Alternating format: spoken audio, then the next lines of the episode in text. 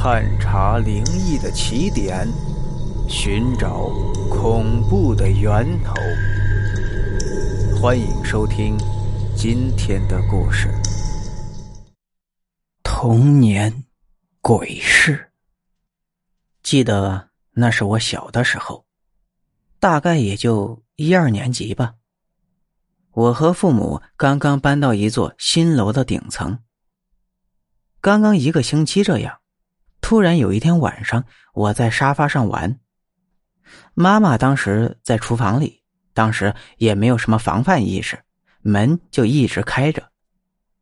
突然有一个男人走进了门口，一边进来还一边跟我打招呼，问我说要不要去广场里去玩。我指着门口那个男人，问我妈妈说：“我能跟这个男的去广场玩吗？”我妈当时十分惊恐，因为据她后面所说，她什么也没看到。于是她鼓起勇气，对着我指的地方破口大骂，还丢了一个菩萨过去。然后那个人瞬间就没了。后来我长大了，妈妈才告诉我真相。还说，当时我的表姐跟我遇到的情况一模一样。最后，我问了一些人，他们都说，在人不住的房子里是有阴物住的。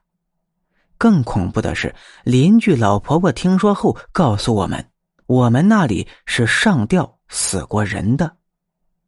后来我们找到那个死者的家属，一看遗像，天哪！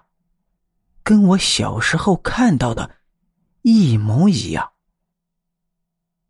然后赶紧在那里烧香念经，才算是没了后患。